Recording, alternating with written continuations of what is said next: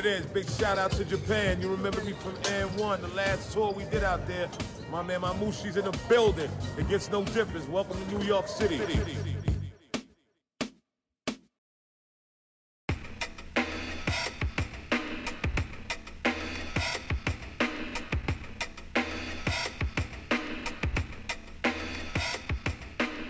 はい、皆様方いかがお過ごしでしょうか ?MC マムシでございますと。ドキャスト、えー引き続きやってます。マムシのビッグバッドスピーカーズです。MC マムシと、えーパートナーの秋葉ちゃんです。こんばんは。こんばんは。どうすか？どう、あーどう、どうかね。まあ、どうもこうもないよね。緊急事態宣言は延長？うん。延長で ?5 月いっぱいまで？うん。うーん。そう。いやー、どうですかっつうか、もうバスケ界はもう、今もう、もう焼け野原ですよ。本当だよ。世界中が焼け野原ですよ。積み上げたのにな。ちょうどいい感じだったんだけどな。そうなんだよな、つってね。でも本当だね。NBA ヒットにいい感じだったのにこうねバツンと切られた感じ、まあね、まあまあ、バスケだけじゃない、ないだろうね。まあもう全部が、うん。そうか。まあねでもどうどうなの？もうこの謹慎しましょうとかさ接触控えましょうっつってもう1ヶ月とか2ヶ月とかさ、早い人だともう3ヶ月ぐらい経つわけでしまあでも、後にも先にもこんな経験っていうのがあるなんていうこともないし、ょ、うん、もっと言ったら、まあ想像もしてないじゃないですか。まあねちょっと、まあ、映画とか漫画みたいな世界になりいや、ほんとほんとよ。そうじゃんねいや、ほんと。この漫画みたい。うん20世紀少年とかさ、とかさドラゴンヘッドとかさ、あーなんかなんかなんかありえない、こう、ちょっと破滅してっちゃう系の未来、ね、ちょっとファンタジーみたいな話になってるよね。こんなに続くなんてなーっていう感じ。う。ん。だからさそう望んでないんだけどさちょちょっと来たら嫌だなと思うのは今回のこのさじゃあマスクしなきゃとかさ人との密集は控えなきゃっていうのが、どんだけ今後の人類のトラウマとして残っていくのかなってちょっと気になってるんだよ。うん。なんかその影響度によってさ例えば俺らがやってるスポーツとかさイベントスポーツ観戦とかうん。でさ、人が集まっての興行じゃん現場の、あれが復活できんのか、もうああいうの無理っすよみたいなのが常識になっちゃう世の中になんのか。まあ、どうだろうね。まあまあ、割とこう、やっぱオフラインができないから、うん。オフライントゥオンラインみたいなのが、まあちょっとトレンドでさ、って言われてるじゃんそういね。かにオンラインに移行するのかみたいになってんだけど、まあなんかちょっと照明が変わったなと思ってるのは、うんなんか、やっぱりオフラインが必要なんじゃないのっていう、そうだよねそう、揺り戻しが、うん。なんか割とあるなと思ってるけどね。なんか全部はこう、ね、オンラインとかで代替できない感そうそうそう。じもあるよね。本当にそういう代替しようと思った時に、そう、たうん大体、代替、代替、あ、代替はね、重箱、重箱読みっていう、重箱読み？何それ？あ、そう、それもそれももう正しいんだよ。あ、それ合ってる。本当は代替なの。代本当は替。大体だ。はい代替案とかね。はい。変えるに、に変える。かあれも変えるから、そうそうそうやべ、このラジオって難しいね。そうそうそう。代々の代ね。はい、日本代表の代ね。に、あの両替の替えね。はいはいはい。であれで大体って読む。大体か。大体がもともと。なるほど。それにあんとかつけて大体案っていうのが、ああ、大体やね。そもそもなんだけど、うんそう、重箱読みっていう読み方があって。重箱読みって何？重箱の隅隅をつくの重箱あ、そうそう。あのね、大替え大、大体案って、ね、音、音じゃん。音読み音。うん。そう。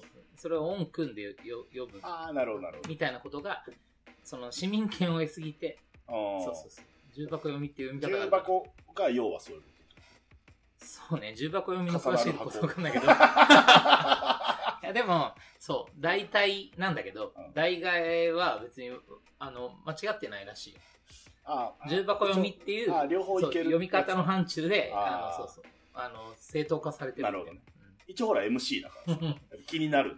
あれ、俺これあ、そうね。で、オフィシャルに言って一番文句が出ないのは多分大体。大体の方うん。大概まあギリ。大概はだから重箱読み。なんかジャンクな感じ。重箱読みはね、重箱読みっていうのがあるんだっていうのを知って、なるほど。重箱読みって俺生まれ生まれて初めて聞いた。大替えって読む人のおかげでう、わ。大替えって間違ってるじゃんとかあるじゃん。例えば、的を得るなのか、的をいるなのかみたいなのああ、るじゃない？は なんかそういうなんか微妙なさう、ん。ある。そうそうそう。でも大体を大替えって読むのは結構メジャーなね。まだありなやつだ。あ、メジャーななんか間違い。一応間違い。あ、だから間違い。間違いだと思って、あの、ああ、そうどっち？世論世論みたいなやつ。そう、でも重箱読みとして、中で正論化されてるんで。まあでも MC としては大体って言っと。ああ、なるほど。もうなんか元の話が何だったかはすっかり忘れああ、えっとあれだ。だそうそう。だ俺俺とかがさ、その今までやってたフィールドが、あ、そうね。まあだからオンラインが、ツあ、オフラインがオンラインにああ、そうそうそう。大体されんのかって話で言うと、まあ今そういう流れだけどね。まあでも、うんでもさ、いやでもよ、まあ全部は無理よ。じゃん。うんいや、それってさ、AI みたいなさ、うんね、AI によってね、人々の仕事っていうのは取って代わられるとかさ、ね、AI AI 化されるとなくなる仕事みたいな話とかさ、ちょっと前だってあったわけじゃない？うん。そう、でもそんなこと言ってる場合かって話になって、うん。そう、そもそもなんか、ね、あり続けることの方が難しい。ねうん、でもあり続けることが難しいと書いてありがたいなんで、ああ、なるほど。ありがたいとかありがとうみたいな話っていうのはうん、なんか感謝なんだけど、それは漢字で言うとさ、あるのが難しいって書くんで、ありがたいね。そう。そう、だから、あることが難しいことに対して、うん。ありがたいって言うんだよ。本来は。そうそう。で、ありがたいの範囲語は、ごめんなさいかと言ったらそうじゃなくて、ありがたいよの、な今日国語みたいだけど、今日はもう現代国語の、そう。範囲語ってあるじゃん。はあ範囲語。んだから、ありがとうの範囲語は、範囲語って対義語と一緒？対義語でもいい。あの、その、まあ相反する。そうそうそうは、逆サイにあるのは、そう、あの、ごめんなさいじゃないんだよね。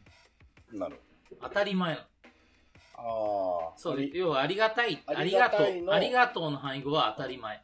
うん要はありがとうの範囲語は一見ごめんなさいって思うんだけど。うん。なんだけど、ありがとうの範囲語っていうのは当たり前なの。要は、あることが難しいことに対する感謝がうん、逆側に行くと当たり前になっちゃう。なるほどね。別にありがたくない。っていうか、普通。そう。だから当たり前に思ったことが、今のこの世の中でさ、やっぱありがたいことだっていうふうになるじゃない。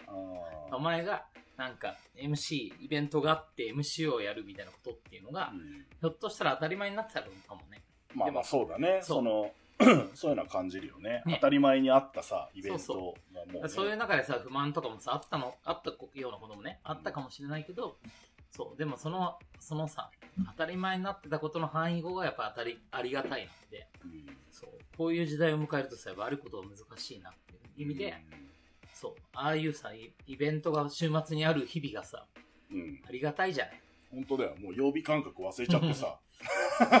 週末にだいたいギバちゃんとこの収録するから、そうだねあ、週末かとかとそう。でもありがたい日々だったよね。って思うよね。まあね。だからそう、ん多分だからそう、そのなんか、そういうのが当たり前だったなっていう時に、そう、でもそれってもう再現、なんかなかなか難しいなってことあるじゃないうん。な例えば今日もさ、あの、この収録する前に、うん。あの、レジェンドの DVD を見ていたわけですよ。はいはい。そう。で、まあ、2009年だったね、その DVD。2009年のシーズン7つってた？シーズンそうセブン、うん、とかか。レジェンドみたいな感覚で言うと、ちょっと前、うん。つい最近みたいな感覚で見てるんだけどさ、うん。もう一度やれって言われたら結構ありがたいよ。うん。うん。あね、あの頃はだからそればっかりやっていたから、うん当たり前の日々だったのかもしれないなとそうだね。そうだね。そう、なかなか難しいねってなる。うん前回さ、あレジェンドのなんかコンセプトの話をさせてもらって、うん。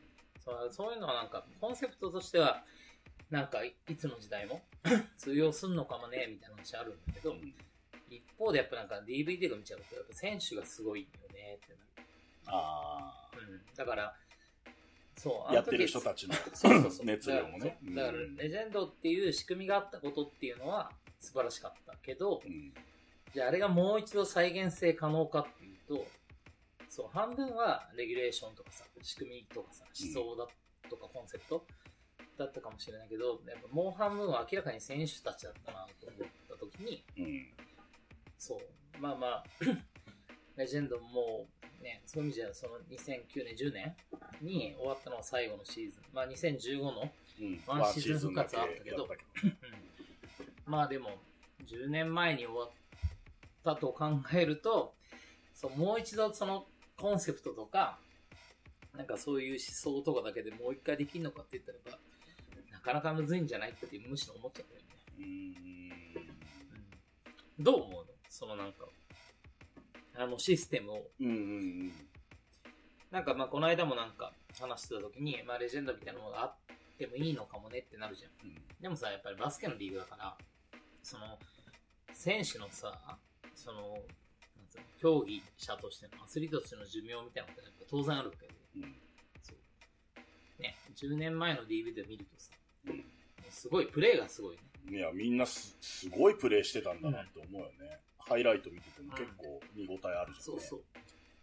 だから同じメンバーでさ、うんもう一回やったらそのひどいことになるよ、多分。まあまあ、ちょ、ちょっと、ね、OB 会、同窓会的なモルツみたいな。なるじゃん。感じにはなるかそうそうそうもしれないけどだからまあ、なんかね、復活するにしても、解雇的な復活はないなと思うと、ね。やっぱ選手っていうのはさ、やっぱ変わっちゃうよねって思うね。うん今の、そう、今、ピンピンの若い選手、当時、だってさ、今、10年前のやつ見てたらさ、ん一番上の学年がさ、うん。うん。淳とか、一君とかうん、31歳とかっつうかね。でもあいつらもうなんか、それがもうすでになんかおじさんっていうさ、大人みたいな言い方をしていたじゃない。うん。その当時ね。まあね、ベテランとして語っていそう、31歳ベテランってさう、ん。31歳ベテラン、31歳って今何個したよ。すげえ、すげえ下だわ。そう6個ぐらい下。5、6個下だから。じゃない？だから10年ぐらい前はさ、前はさ、それがやっぱりなんか当たり前というか、うん。うん。当時俺多分33ぐらいで、お前が26ぐらいでうん、やっていた DVD を見たんだ。うん。そう、だからまあ、うん、だ今の、今に置き換えると、うん。じゃあ一番上が31ぐらいで、一番下が23とか、うん。2とかかうん、カツオとかか、うん。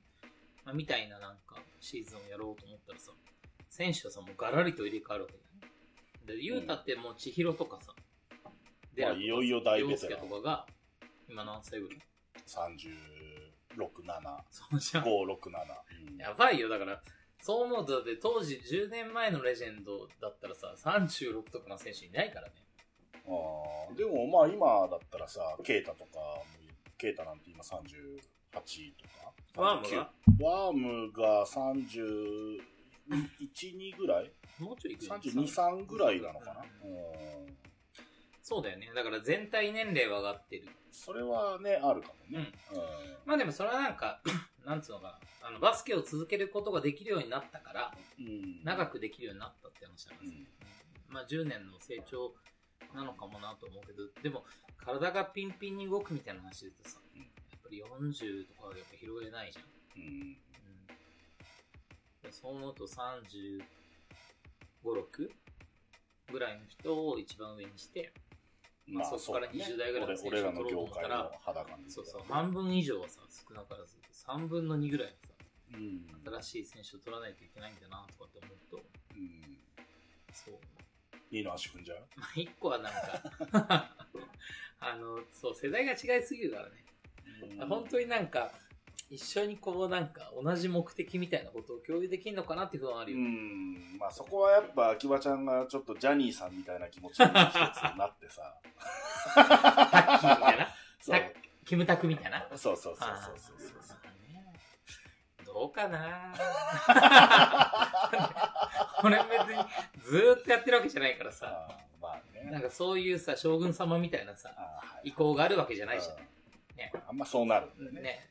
その、ダズサムシティとかでやってるさ、若い世代の子たちからしたらさ、レジェンドも知らねえよ。言ういい、言ういいよ。急にでしょ。急に、言うはさ、って。急に言いそうなおじさんが出てきてさあの、人誰ですそう、誰ですか？みたいな。お尻触られたんですけど。触んねえけど。そこまで忠実じゃないけど。うん。かもしれないよね。うん。だから、そう、レジェンドやりたいなの一方で、はいはい。そう、割とこう仲間がいなくなったなと思って。あーまあ、同年代とかね、あの当時を一緒に生きた人の中で、今俺らが作ろうとしてる、その、作ろうっていうか、やってもいいかもなと思ってる構想に、ね、参加者でどうやって入ってくるかっていうのが一個あるけど。一個はね、その世代差とか世代が広がりすぎるうん、ことに対するあれ。あとはもう一個はなんか、レジェンドを知っていた若手が今超大ベテランみたいになってう、ん。まあ彼らと一緒にやった時にさ、やっぱ若い子たちが増え、ね、もちろんボリュームをさ、うん。持つから、うん本当にこうなんか、望まれてんのかなってさ。レジェンドはもう見れば見るほど、あの、なんだ、システムじゃないな、やっぱ。熱量だったと思う。うーん、なるほど。その選手たちも含む、まあ、俺らも含む熱量だったかもまなあまあね、その当時の、まあ5年プラス1年のことを振り返るもシステムなんだったらさ、なんか、うん。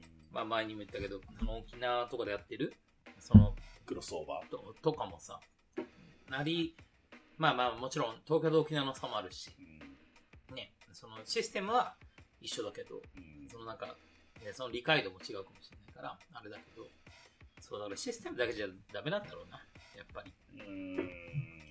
あの熱量をもう一度持たないとダメなんだろうな。なるほど。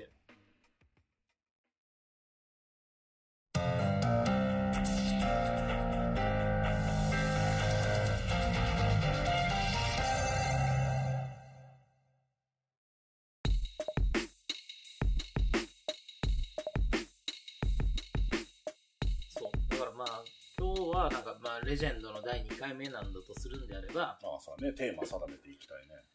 そう。まあまあ、時系列で話しながらだけど、やっぱ熱量じゃないかうな。ん、ああ、なんかそういうポイントに入った。うん。ギバちゃん的に。うん。うーん、なるほどね。または、まあ、レジェンドもう一度ややるんであれば、っていう視点でもいいかあな。あ何が必要なのか。まあまあそうだね。うん。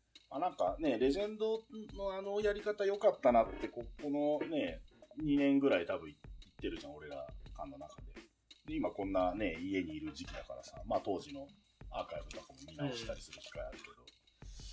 うーん、まあそんな中でね、さっきもう多分10分ぐらい前の質問になるんだけど、どう思うって多分言われてたから、答えるで言うと、うんなんとなく漠然とアイアイレジェンドみたいなああいうものが今あったらおもろいだろうなっていうのはこの2年ぐらい俺も思ってるんだよね。うん。で、今、今の今で、ね、まああの時の熱量があれを支えたのかもってギバちゃんが言うのはまあ確かにそうかもしれないし、その、レギュレーションの面白さとまた別の課題だよね。その、あの熱量を、ひが今必要なんだったらさ、当時ね、何もなかったからさ、ボーラー的に恵まれてない時代じゃん。パフォーマンスできる場所が。今はたくさんあるもんね。そういった意味で熱量をどう向かっていう工夫はあるかもしれないけど、あともう一個は、やっぱタレントだよね。あ要はシステム、うん熱量、エナジー、うんあとタレント、人材ね。人材。うんまあ人材に関しては、まだね、突破できるんじゃないかなと思うし、まあ確かに俺も含めてちょっと世代が変わってきてるけどさ、今、うん活躍しうるボーラーたちと。なんかね、それ、そこはまあ俺らの課題なのかもね。俺らがそれすらも面白くジャニーさんできたら、できたらね。ななんでおお手本がジャニーさんになってるのかよくわかんないんだけど。まあね、言うやっちゃいないのかな。やっちゃいなよって。いや、でもすごいよ。カリエースとかすごいよ。まあまあね、当時の仕上がったね、もう1周目、沼2周目メンバー沼カリエース沼すごいじゃん。うんだってね、チャンプになった人たち見てもさ、アツシとかさ、うん。まあ ST とかすごいもん。うん。当時の若手で言ったらさ、陽介もさ、うん。千尋もさ、そうだね。草原もさ、うん。まあデラはいいけどさ、デラはいいね。すごいね。まあでもなんか当時あの経験した人がさ、まあ今や大ベテランとか、まあ引退しましたみたいな人もいるけどさ。うまあなんか、お、面白い存在じゃない？日本のバスケ界にとって、うんいまだに。うん。ねなんかああいうことがもっとみんな体験できたらいいのになと思うな。そうね。まあ、あともう一個思ったのは、えっ、と、今回、その、あの、B リーグアワードが昨日あったじゃない？ああ、はいはいはいはい。で、織茂さんがさ、あこあ、そうだね。で、で、織茂さんが引退しますみたいな話うん。って言ったら、織茂さんとかさ、もうだって俺よりも全然上、全然とか、まあ何個か上うん。でさ、ね、まあ、キングカズじゃないけどさ、まあそういう存在だね。そう思うと意外とできる可能性もあるけど、みんなライフスタイルが変わってさ、そんなにもうバスケにコミットしてないじゃん。例えばカズさんとかさ、うん。織茂さんとかがサッカーやバスケでさ、プロとしてやれるんですよ。やっぱ彼らのさ、とてつもない努力があるわけじまあそうだね。ゃん。個人で頑張ってくれた、あの、おかげでう、ん。うん、今があるわな。そうそうそう。だから、あこの間ね、まあ、レジェンドボーラーにいたけどう、ん。あの、スラムダンクのさうん、あの、両南のさ、仙道のモデルになりましたっていうジュンがいるじゃない、鈴木純。そう、鈴木純。横須賀。そう、うん CMS にうんいてさ。で、まあ、もともとレジェンドで言うと、多分シーズン1から4ぐらいまで、4か5ぐらいまで？いたのかな。うんその、ジュンと話した時にさ、ジュンはね、今一番バスケやってるって言ってたの。ええそう。で、そう、どれくらいやってんのって聞いたらさ、週5やってんだって。なんで？なんで、ねそんなできんだ？すげえ、本気の居酒屋のバイトみたいなレベルだからね、週5って。で、鈴木先生はもう40いうん。くつですか？43かな ?43?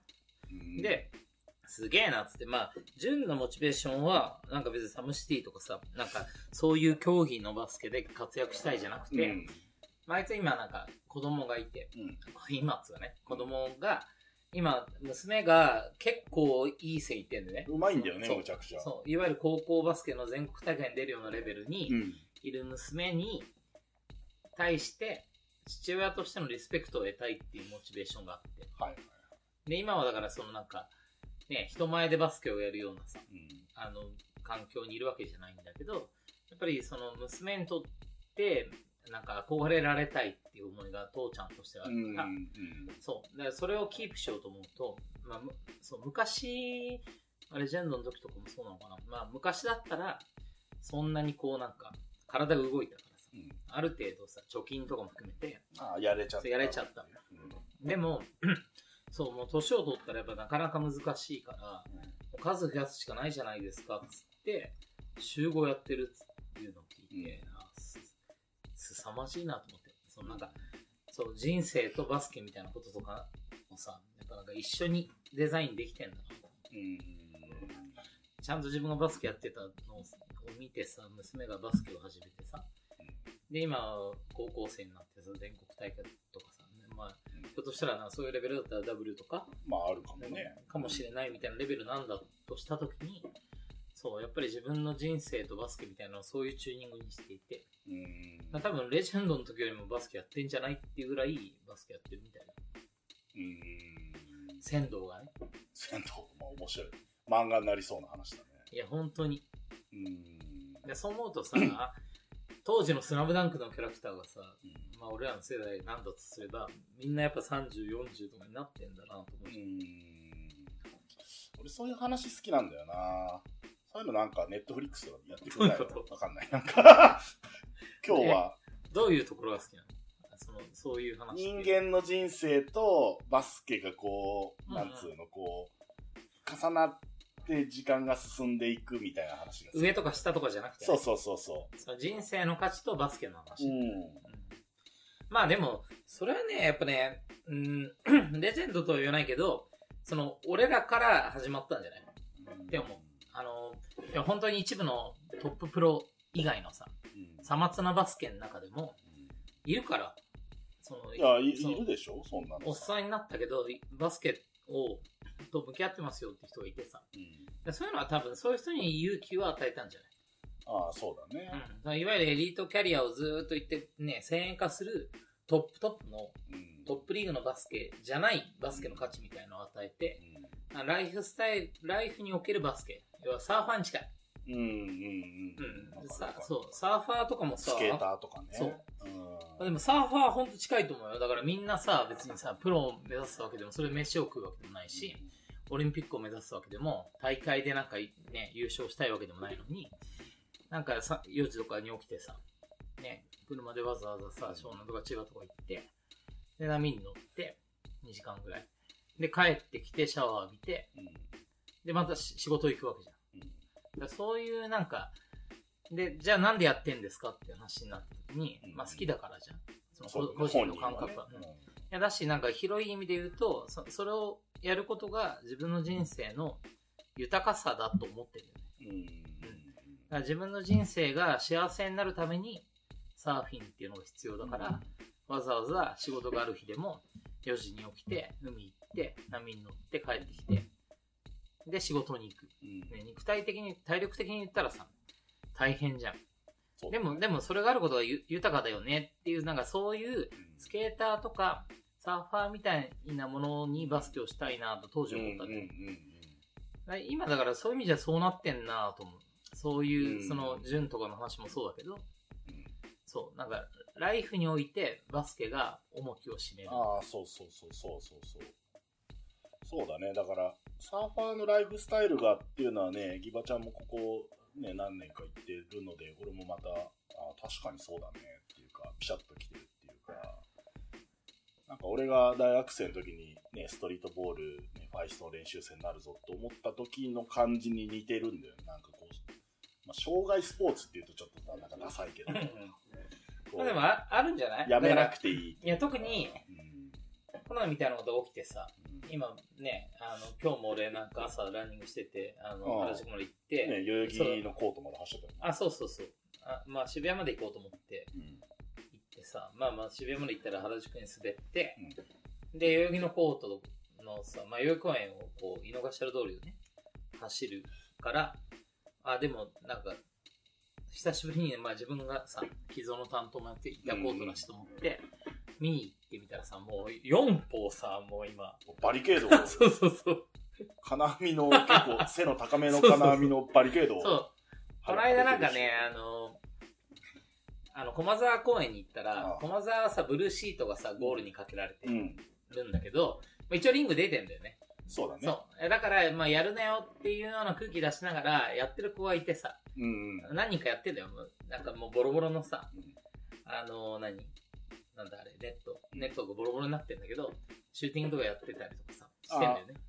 ネットはブルーシート被ってなかっそう。た。かぶってないんだよ。出ちゃったんだかどうかわかんないけど。俺がね、多分そのちょっと前に俺が行った時は、果敢な少年二人組がブルーシートのリングにひたすらシュート打って、ブルーシートにガボってはまるじゃん。それをあ、そういう意味じゃ、一昨日ぐらいかな。棒で下からつついて、あ、多分、だからそいつらが開けたのかもしれない。だから、そう、ゴール板にはブルーシートかかってるんだけど、あかろうじてリングが出ててあ、あ剥き出してた。で、そこにシューティングをするっていうさなるほど。そう、代々木のリングがさ、なんかみんなのがシュートを打って打って落ちたのと一緒で、そう、そういうこと、みんながどうにかバスケやりたいから、そう。シートに穴開けて、、ボードはしょうがねえと。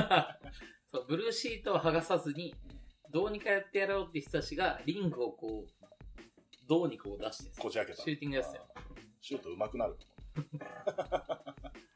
そうでも、うんそそれで、まあ、代々木に行ったらさ、もう代々木はも思う。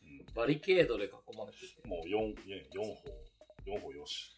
まあでも最初の話に戻るけど、その当たり前がさ、うん。当たり前じゃなくなって、ありがたいんだっていう感覚はさ、今多分、その、バスケットボール選手も感じてると思うよ。うん。まあ、特にプロとかのレベルだったら、わかんないけど、ひょっとしたら、そのなんか、限られたね、3密を避けるみたいな環境で、その体育館とかでさ、バスケができる環境あるのかもしれないけど、もうちょいその、サーファーとかライフスタイルのレベルになるとさ、うん。バスケの今大変じゃない？体育館借りれない、公園に行っても。まあね。なかなかね、うんピックアップゲームなんかできないよね。で今みんなフラストレーション溜めてると思うんだよね。うん。だからそれが多分なんか人生とかライフスタイルにおいて、バスケがやっぱ切っても切れなくなっているって人たちうん。のなんか感情とか感覚だなと思った時うに、ん。なんかそういうことをレジェンドをやり始めた15年前とかには思ったんだよな。うん。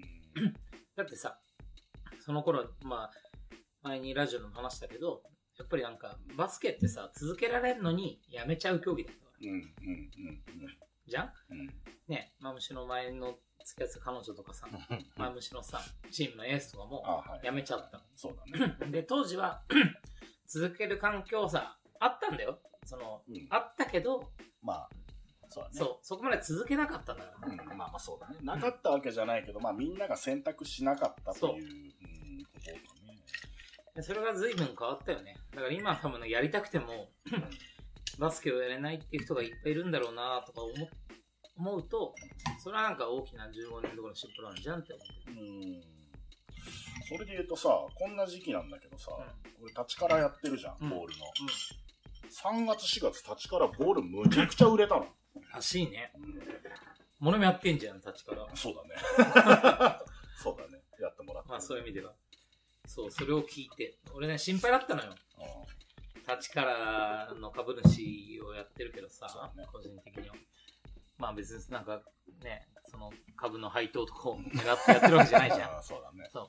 たまたまこういう関係者だから、立ちからを、なんか、まあねうん、一緒にやって、やってるわけで。う んえ、でもさ、立ちからとかさ、弱小じゃん。いや、もう弱小メーカーですよ。弱小メーカー、弱小企業、弱小中小。いや、だから、いや、本当に。いや、とはいえさ、仲間でやってるし、そう。大丈夫かしらと思ってたわけいや、ほんとね、大丈夫かしらと思ったよね。思ったよねうん。うわ、終わった。そう。終わったかみたいな。そう。そしたらさ、この間聞いたら、んか、ね、この6期目か、今、7期目か。7期目かな。7期目で言ったらさ、そう、例年の春先よりもさ、3月4月だってあーそう最高だったた単年の中でも良かったし、多分今までのこの7年ぐらいやってんだけど、俺らって確か、7年の中でも一番売れたんじゃんっていうぐらい。しかも、特にその直販。うん。個人でインターネットでうちの、そら、まあ、そらそうだよね。レビューだってさ、別に、まあ、お店閉まってるからね、今ね。閉まってるわけでさ。お店からのね、オーダーも多かったの。あ、そう。不思議と。不思議？い不思議だよね。俺の読みと全く真反対な。や、本当だよね。いや、でもよかったな春、と思う春し。って、ボールの話で言うと、春ってボール売れるのよ。うん、3まあそう月4月ね切り替わりだから切りね。替わりだからかな、新生活とか。まあ、だし部活を始める子とかもいるわけじゃない。なんかちょっとモチベーションの刺激があるんだろうね。もうね、でも今年はそれさすがにねえだろうとかって思ってたらさ、例年よりあってさ、うん。ね、捨てたもんじゃねえな。捨てたもんじゃねえなって思ったよね。捨てたのにね、一回。もう無理だよ 終わったマムシも立ちからもう終了壁貸して、壁貸してっつって。誰がどうにかして意外と意外と。意外と意外とマムシいや、も立ちからも。それは本当そう。うん。それはそう。いや、マムシはどうにもあってないでしょだって。いやいやイベントないですから。なんとか、配信とか、はいそうそっちの方。楽天 TV。楽天 T もうこれあから。もうデジタルの、デジタルな男に俺は行こうと思ってます デジタル MC として。そう。だからね、それはね、なんか、良かったねと思うと同時に、うん。あ、なんかやっぱりみんな、結局やっぱバスケやりたいんじゃないのっていう。うんね。なんかその可能性は感じたけどね、そのボールが今みんなこんだけ求めてくれてるっていうのは。俺らもさ、10年か ?10 年の時にレジェンドが亡くなった時にさ、2010年？うん、 streetball never die っていうさ、うん。ハッシュタグでなんかやったね。そうね、マムシが考えた、 man on fire。man on fire っていうイベントやったじゃない？うんそうあの時はさ、そうだよね。まあ要はレジェンドが亡くなっちゃっうんてさ、まあ世の中的にはどうかわかんないけど、少なくとも僕らのシーン的にはさ、なんかこう落ち込んだの？うん、まだね、サムシティもうん始まって2年ぐらいで、そんなにい今みたいな炸裂する前の時期だったから、余計ちょっとナーバスだったんじゃないかな。そうだよね。うん。そう、でもその時もストリートボールネバーダイっていう、あれだったけど、ね、そまあ、そ、その時近い、なんか、あそうだね、感じ的にはね。死にそうなぐらいさ、まるでバスケできないうん。中で。でも明るいよね。だから要はなんかその時と全然違うなって思うのは10年経ってみて、普通にそのなんかバスケをやるっていうことに対する日常との距離感が近いから、うん。うん。その時はさ、だから、レジェンドがなくなったらやる場所がないんじゃないかっていう時代じゃない。うん。レジェンドがなくなったことによってそういう不安があった。うん。けど、今はやっぱりね、プレイグラウンドもそうだし、うんね、まあ大会とかもそうかもしれないし、そもそもバスケをやってる子たちのマインドが違うと思うんだよね。うん、そうだね。そう、舞台がなくたって、うんそう、バスケはな、ピアノの発表会がなくたって、うん。ピアノは弾けるんだに近いさ。うん。それぐらいだからバスケをやめなくなったんじゃない？ああ、そうかもね。そのストリートボールネバーダイとかって言ってた2010年ぐらいの時はなんかまあレジェンドもなくなる、サムシティも立ち上がって2年でまだね、育成してたし、まあオルデーはあるけど、なんなんとなくちょっとこう、業界のい勢いの盛り上がりの落ち度を感じた時期だっただろうし、なんか、ここで止まったらみんな辞めちゃうんじゃんっていう不安感がすごくあったんそうだよね。と思いますうんでも一方、今はさ、あんまりそういうそう不安を感じない。うんいやだからボールも売れんじゃんって。うんだからボールとか売れてんのはなんか一個のその指標としては、まあいいじゃん。まあだから俺らとかがね、顔も名前もわかんないけど、すごく打ち込んでるボーラーと呼ばれる種族の人たちが、むちゃくちゃいると思うんだよね。そうそうとサムシティとかの要因がすごど。うん。まあ変わったよね。当たり前のレベルが変わった。ああ、そうだね。だから10年前だったら、そう、レジェンドみたいな、ね、まあ別にさまつなものだけど、それがなくなったって、そのね、マムシェル言っていた、そのバスケを続けられる、うん。その世の中とかさ、なんか世界を作りたいみたいな話で言ったら、それはなんかすごい不安感があったけど、うん。やっぱ10年経ってみたら、本当に別にライフスタイルスポーツにバスケがなったんだろうなと。うん。だからサーフィンとかスケートとかに近い。別にコンペティションとか飯を食うとかじゃない人たちでもうん続けることができる。そうですよね。そうだね。それなんか野球とかサッカーとかもそうじゃんうん。まあ野球とかサッカーとかみたいなメジャースポーツはさ、そこのボリュームが大きくてうん、草野球みたいなおっちゃんがいたりとかさ、フットサルとかあったりとかさ、まあ、そういうボトムを支える台形もちゃんとあるから、トップリーグとかプロリーグみたいなところとかにうん、そういう価値が生まれるうんように、そう、バスケもやっぱりなんか、トップリーグはトップリーグであってさ、ね、B リーグとか、まあ、チームの NBA みたいなこととかっていうのもすごい大事だけど、なんかそのボトムみたいなものとかもやっぱり、この10年でやっぱ随分変わったんだろうな。そうだね。うん。そう、だから、マムシが言っていた、そのなんかやめないでいい世界を作りたいは、うん。ま、まあ、ある種なんか、完成してないけど、うんうんそういうエまあ、ッセンスは、近近づいてはいるよね、きっとね。その予想してた形かどうかは置いといて。そうね。だからまあまあ、レジェンドみたいなものやりたいね、必要だね、みたいな話はありつつも、まあ個人的にはやっぱなんかもうちょいそういう、そのバスケがライフスタイルとかさ、うん。なんかそういう令和のスポーツが言われるけど、なんかメジャースポーツのうん椅子に座るかもしれないこのタイミングでできることっていうのはももうちょい他にもあるだろうなとうんうんうんうん思って。うんあバスケがね、これから令和のスポーツだと、ね、言われるためにはみたいな。まあ言われつつあるぐらいのさ、ポジションに来ていてさ。サッカーは平成？そう。昭和が野球。昭和野球。うんあ脈々、脈々と相撲とかそういうものがあったりし、うんみたいな。うん。まあそういう中で言うと、本当そうよ。だから昭和が野球、うん平成がサッカーって言われて、令和はバスケなんじゃないかって言われるぐらい、そう。いや、もともとボリュームがあるからさ。うんボリュームがあったけど、91%がさ、18歳でバスケをやめちゃっていたうん頃からすると、なんか、分厚くなったんじゃない？うんかなまあ女子とかも含めてね、男女、男子だけじゃなくて女子も。そう。うんだからなんか、なんか、うん、そういう時代にマッチした、なんか、こととかはやりたいなと思うよ。うんまあ、レジェンド、まあ、レジェンドは、だからやっぱ10年ぐらい前の、なんか、ね、もうみんなが辞めちゃう。91%が辞めちゃうところに対して、まあ、レジェンドだけじゃないんだろうけど、なんか、うん、そういうことはできたんじゃないかなと。そう思うとなんか最初の最初に打ち出したのがレジェンドって結構やっぱトリッキーだね。うん。普通順目で考えたらサムシティ的な発想になるじゃんね。まあね、そうだね。まあ、まあ、とはいえ、まあ人数がまだ少ないとかそういう壁に当たるのかしら。いや、じゃあ、順目じゃどうにもなんなかったから。ならなかったからトレリッキージェンドが生まれたなレジェンドっていうのが立ち上がりだったんですよね。で、まあ、それがあったから、その後に順目が生まれたのが、サムシティをやろうと。うん、とか、その 3X とかさ。ああまあそうだね。うん。まだあの当時ね、と悩みとか課題が全然違うね。その、いや、違う。全然。世の中もさ違うよだってバスケのバの字もさ、もう本当よ。草も生えないっていうまあ、ツイッターのつの字も、ミクシーのミの字があったぐらい。そうね、ミクシーはミクシーであったけど、ミクシーまであったよ。ミクシーの字まであったけど、まあでもさ、SNS はさ、そういう意味じゃさ、SNS でもなかったんじゃない？そうだね。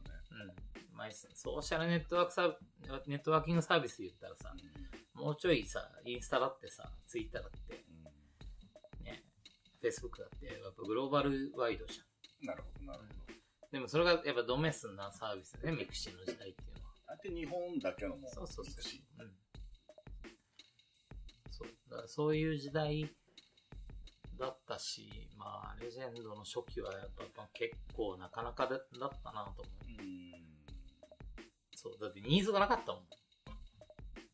いや、レジェンドそう。俺、いやいや、俺らがバスケやっていても、バスケのニーズがなかった。ああ、まあね。うん。だから、店に行って見てもらう。うんでも別にさ、見たい人がいたわけじゃないじゃん。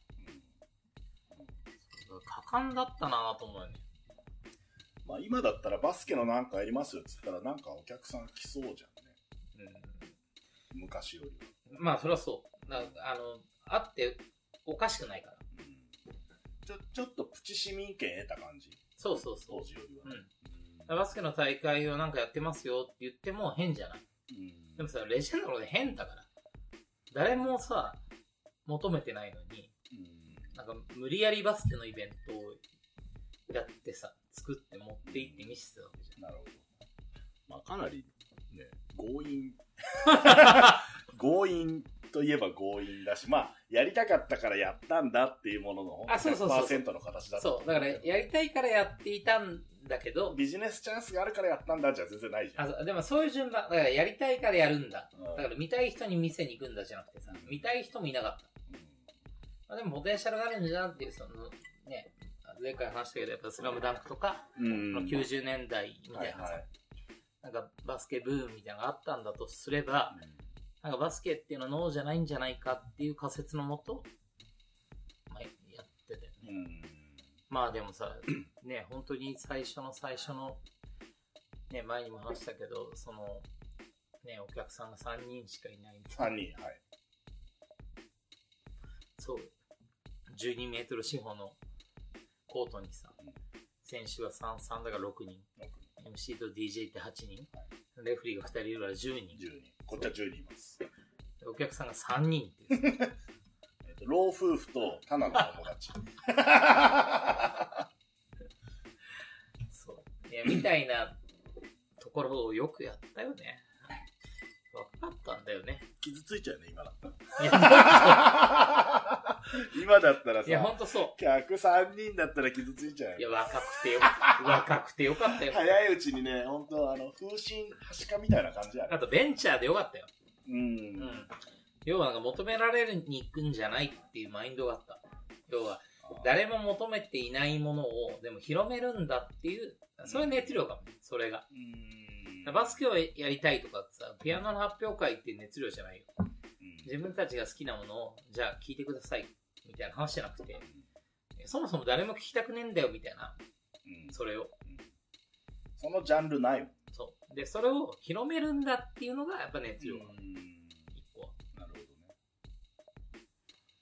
ああまあでもそういう感じってなんかストリートなんちゃらって大体そういう感じじゃん。うんラップもヒップホップもダンスもうんスケートボードもサーフィンも多分なんあ、そういう感じは嫌じゃなかったから、まあ、ストリートっぽくて好きだったんだろうな。うんまあだからやっぱ、うん、まあずっと言うけど、やっぱり広めたいみたいな 思いが、まあ必要なんだよね。まだ。ああ、いや、もうね、まあ、世の中はさ、だいぶ一周してさ、その2000年代、まあ90年代ストバス時代とさ、2000年代時代とさ、2000年後半から今にこう繋がってる時代とさ、まあ3分割4分割ぐらいあるのかな。うん。ストリート、日本のストリートバスケ。まあ、だいぶガラッと世の中が変わっちゃったからね。まあ、今のこのコロナウイルスとね、とかさ、まあ、コロナに限らず今後ウイルスとどう付き合っていきますかみたいな話な世の中なわけでしょ。まあアフターと言わず、ウィズっていうウィズ話はね。ね。だいぶ変わっちゃってるよね。まあでも、もう一度なんか取り戻すにはいいんじゃない？そのなんかバスケをやれることが当たり前になったんだよ。うん10年で。うんで、だからピアノの発表会もさ、なんか、いっぱいあるみたいなさ、話になった。うん。うん。でも今一度やっぱりなんか、バスケを広めるって、広めない、広めるんだと思う。まださ、うん令和のスポーツって言われたってさ、十分じゃないわけで、全然。うんね。まあ、日本だけの話だしね、それもね。いやだからやっぱバスケを広めるんだみたいなこととかを、うん。まあもう一度なんか、アフターコロナというか、ウィズコロナ。言うけど、まあまあこれが終わったら、うんもう一回やるっていうのはいいかもね。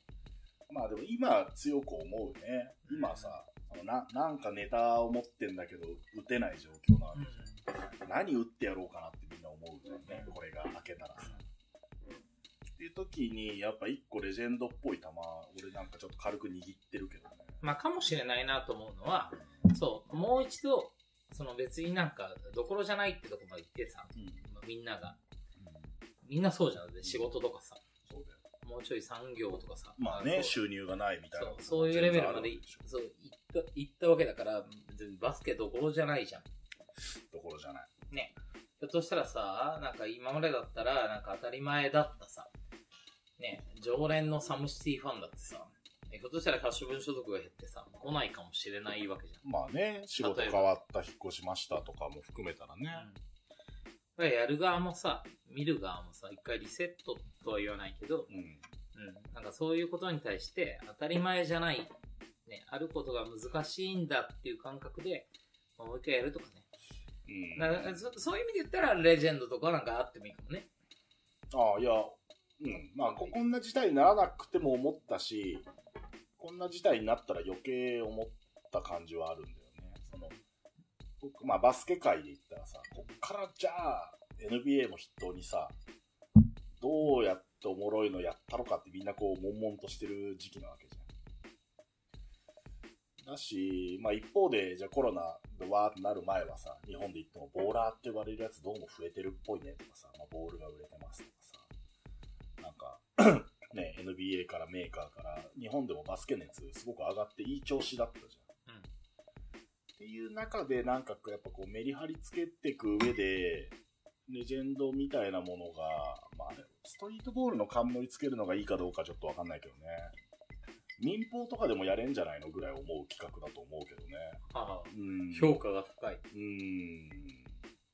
いろんなシーンのさ、キャラがあるとか活躍したとかさ、うんなんか、なんかフックがあるバスケの人たちがさ、まあ戦ってるリーグなわけじゃん。それがレジェンド、俺らがやってたストリートボールの初代なのか、何なのかは置いといてさ。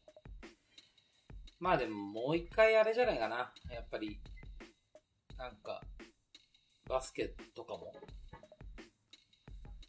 なんか、ニューエラーって言われるけど、その、要はコロナが明けた後って、あの、帽子のニューエラじゃなくあ、て。そうそううん、新しい時代って意味うんで、ニューエラーって言われるけど、なんか、そういう、なんか、もう一回こう積み上げるんだとしたら、うん。レジェンドとかいいかも。うん。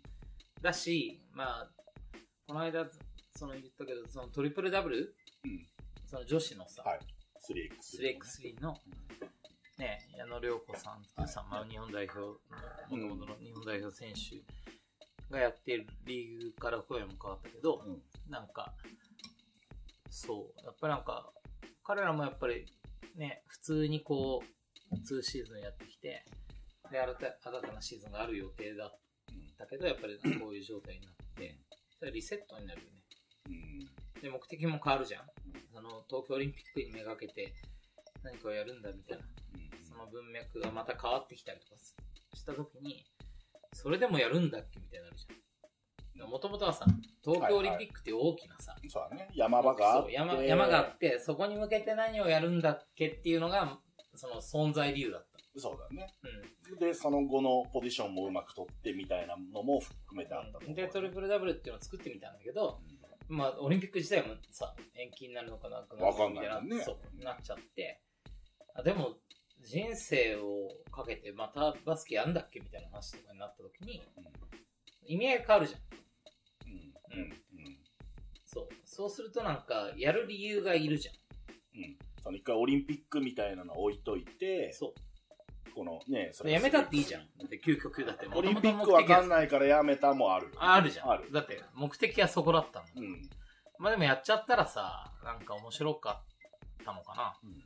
とかもあってさ、続けたいんだとすると変わるかもねっつって、変わるかもねで僕とかに声がかかるのはなんか、そう、面白いなと思って、なんか、違う違う目的が欲しいのかもなと思うけど。うんまあね、時代は変わってるし、当時から比較したらね、日本のバスケ界もだいぶいいぜ、うっしっしって思うけど、まあね、やっぱその時代の当事者で生きてる人たちはやっぱそう満足しないよね。うん。その何？比較対象がない人は満足しないじそうだよね。ゃん。うん。まあだからそう。だからまあ、アフターとか言うけど、なんか、うん、俺らもなんか考えないといけない。ああ、そうだ。最近思うのは、ね、まあバスケ、まあ俺 MC だから、まあイベントも含めてそうか、他のジャンルの。今後どうやって今までやって、ね、うんこう、達成してきた、なんつうの、喜びとかさ、うんそれは観客も含めての情熱とかっていうのをさ、どう、ね、あの、アップデートしていくのかなっていうのは気になってるし、うん。じゃあバスケは、ね、結構いい線で来てたけど、でもね、コロナとかになる前もさ、いい線い行ってたけど、このままじゃなんかちょっと違くないってやっぱ思ってたから俺。思ってたんだ。思ってる思ってる。なんで？いやいや、全然こんなもんじゃないでしょってやっぱ常に思っちゃうんだよね。俺結構上がっちゃってたから、うん。そういう意味では。うんなんか、ね、2015にレジェンドやった後さ、まあオールデとかあるよ。うん。まあ、オールデはまた違うじゃん。なんか不変じゃん。ああ、はいはい。そんなにだから別に、なんだろう、コロナが終わってもさ、んあることが大事だから、うん。あったらいいって話だ。まあ、いわゆるそのレジェンドとか、キングオブザロックとか、マンオーファイヤーみたいにさ、なんかその、日本のバスケをなんかもうちょい違う意味でね、うん。エンタメ化するとかさ、うん。見る人を増やすとかさ、なんかそういう目的の現場はもう何年もやってないから、うん。そう、なんか、ちょっと上がってきちゃって、むしろなんか、バスケ自体をこう、大きく盛り上げるみたいな話って、もうちょい違うアプローチがあるんじゃないかなとかって思ってたわけ。うん。そのなんか、個人的にできることをね、はいはい。だから、もうちょいなんか、バスケをやる環境を作るとか、うん。プレイグラウンドを増やすとかさ、うん。なんか、うん、だから、レジェンド的なさ、なんか、マーケティングリーグみたいなものとかじゃ全然なくて、うん。もうちょいベーシックな、その、なんか、要はレジェンドとかから15年やってきたことになって、そのサーフィンみたいになったんだったら、うん。サーフスポットみたいなのをさ、もっとたくさん作った方がいいじゃん、みたいな感覚になってうん。だからみんながもうちょいバスケをやれる環境を作るとかね、そういうこととかの方が2周目っぽいなって思ってたんだけど、そうまあ、今回だからコロナがあって、一回こう、リセットされるんだとしたら、なんかもう一度、うん、まあ必要なのかなと思うし。うん。でもまあ、ひね、なんだろうね。でも人に見られてなんか評価されるっていいいいチャンスだけどね。うん。え、誰か？いや、うんバスケが？バスケも、いや、なんでも。う。うんん。多分 MC でもそうだと思うんだけど。なんか、そういうプレッシャーも、こう、スポーツを豊かにするには必要かな。まあで、べしゃっとしたかな、なんか、ままあ、すひょっとしたらなんか、B リーグに、うん。からやるとかもありだよね。あれもこれも、なんか、あったらトゥーマッチかもしれないから、なんか絞るとかね。うん。うん。あいや、それは全然手としてあるよね。うのね、ど、どの身分が言ってんだっていう話は一回置いといて、あまあね、全然 B リーグ、もう、もうちょっと、見てる B リーグ。いや、見て 見ようもない。うん、まあまあ、今はやってないからね、あれだあ、そうじゃなくて。その、普段ね、もうちょっとなんか突き刺さねえかなと思うのよ。その、お俺らにすら。うん俺らに刺さんないってことはさ、俺らが仕事したり遊んでるさ、もうちょっとバスケと距離感ある人はさ、多分まあ見てないじ多いんだよね、チームが。うんあ、B リ。だし、なんか、うんメディアがさ、なんか、追っつかない。うん。なんかね、もうちょっとこう、まあそうだね、そのなんかもう何でもかんでも数増やしゃいいって話じゃないよね、もそうだし、じゃあ今うん。ね、NBA とか B リーグとかがある中で、なんかこうぜ全部こういいいい感じにつながっていくのがいいよなとは思うのよ。うん。まあそういう意味じゃ、なんか、うーんと、まあ最近、個人的には、やっぱり NBA をうん。どうこう日本に広めるかっていうのが、まあ、昔はよ、その日本のトップリーグがあって、その NBL とかさ、BJ リーグがあって、大慶応レジェンドうんとかさ、ストリートボールでうん。やらんと思っていたっていう感じなんだけど、まあ、今はさ、なんか、ね、その楽天のことを思った NBA を広めることうん。みたいなのが、結果的に大きなシャワーで、うん。その、その下にあるうん。B リーグ。ね、それもなんか、昔だったらさ、NBA ってさ、おとぎの国の話で、ね、国内リーグのトップリーグってさ、全然違うとこにあったけど、そこもやっぱインテグレートされてさ、うん、そうだね。八村塁が、うん。渡辺裕太が、ね、馬場雄大が、うん。そこを陸続きにしてくれて、うん彼らが日本代表としていて、ね、その彼らと B リーガーがさ、日本代表を組んで、みたいな話とかになってさ、オリンピックがあればさ、そこは陸続きになるじゃない。なとか思うと、やっぱ NBA の方がさ、う上にあるから、うん。究極。うん。その、なんかバスケとしてね。うん。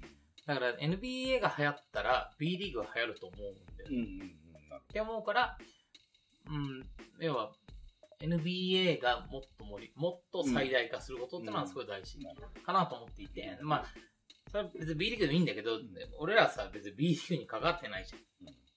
そう、だから、B、ね、しかも求められてもいないから、なんか、B リーグに対してできることはない、うん。ないというか、お多くないというか、今のところないなと思った時に、今はまあ NBA のことをやってるけど、あ、でも、それって別に NBA も B リーグもストリートも、まあ、一緒一緒っていうかさ、うん日本のバスケの山で言ったら、そこに貢献したい。うん日本でバスケを流行らしたい。っていうのがやっぱり根っこにあるから、そう今だから、極端だよね。なんか、NBA をやって、や、ね、NBA のことを、NBA を盛り上げたい。NBA、な NBA を盛り上げることが、日本のバスケの、うん盛り上がりにつながる。そう、裾野につながるって思う。うん昔だったらさ、別にそんな NBA のおこがましい。うんそもそも日本のバスケと NBA が、だいぶね距離感あったからね。で、トップリーグに呼ばれないうんからストリートみたいなアプローチだった。うん。だからなんかちょっと変わってくるよね。このなんかコロナが終わった後とかに、もう一度こう、どういう、どこの背中を押すのが日本のバスケの発展なのか。うん必ずしも別に、もう、もはや俺らとかさ、別に、まあね、どの立場で言うんだよって話はもちろんあるし、どこからもこう、こうね、望まれてるわけでもないから、あれなんだけど、必ずしもなんかストリートボールなのかどうかとかやっぱ考えた方がいい。日本のバスケを盛り上げるみたいな、そもそもの志から言ったときに。そしたら B リーグかもよ。ああ、それはね、思う。そそういうやっぱさばけた視点でいないといけないなって思う。なんか、むやみにこうストリートに固執しちゃうと、ね、本来的な目的、まあやっぱ俺もね、原点に戻れば本来的な目的はやっぱ日本のバスケがこうん。う、賑やかであるということだかいや、なんかさ、B、そう、それはだからコロナがある前はさ、B リーグみたいなのがあると思っていて、ね、そのカウンターカルチャー的にさ、ストリート俺らは台形をやってる。ら。うん。ね、そのなんか違う山をやってるんじゃなくて、一緒の山をやってるつもりだけど、あることが当たり前だったから、悪いこととか言ってたんだけど、なんか B リーグとかがあること難しいなっていう風になってきちゃったとしたら、みんな好きよ。そうそうそう。そうなるよね。みんな好きよ。と思ってう。ん。そう。なんか結局なんか一番最小単位になったらバスケみたいな話になって。ね。しかもそれ日本だけのさ、震災の時とかとまた違ってさ、NBA とかも含んで全世界の話になってきたら、うん。最小単位はバスケだな、みたいな話になって。まあね、こういう時に、バスケに限らないけど、まあ、弱いよね。その、弱いというかさ、なんつうの。継続するのが難しいじゃん。こういう状況、世の中がこういう状況になっちゃうとさ、スポーツとかエンタメってやっぱ食らうよね、うん一番ね。そう。まあ、だからバスケのど、どのバスケをやるのが正解なのかなってなっちゃう。うん。ねだから一回みんな悩みが01、0、0地点にね、アダム・シルバーと八村塁と俺らの悩みも、もう、もはや同じところに一回来ちゃったんじゃないのぐらいね、そう。思うわよね。そう思うと、だから、そう、どのバスケをやったらいいのかなっていう話になって。そうだね、そうだね。そう。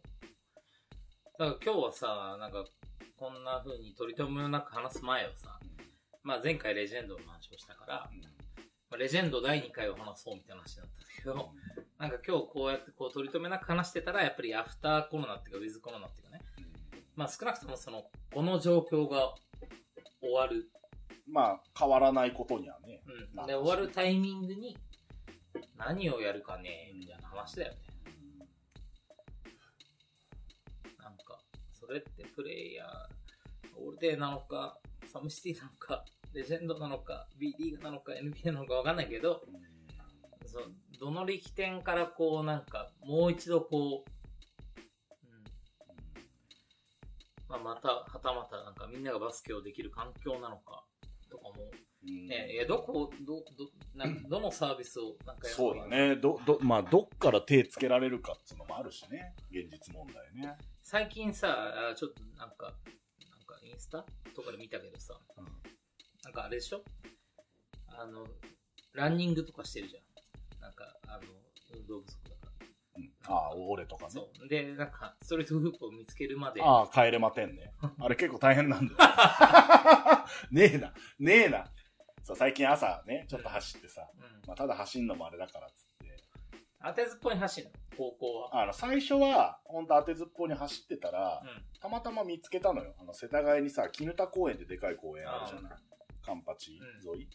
で、あれの隣に、絹田公園にストリートコートがあるってずっと聞いてたんだけど、俺はな、絹田公園行ったことあるから、うんないよなと思ってたら、隣に大倉運動公園っていうのがあって、ん。上にね。そうそうそう。ああ、坂上そこに、そこにあんのよ。うん。でこれ初めて見つけて、うで、そこは封鎖もされてなくて。まあ、厨厨房みたいな子たちが1対1とかやっててさ、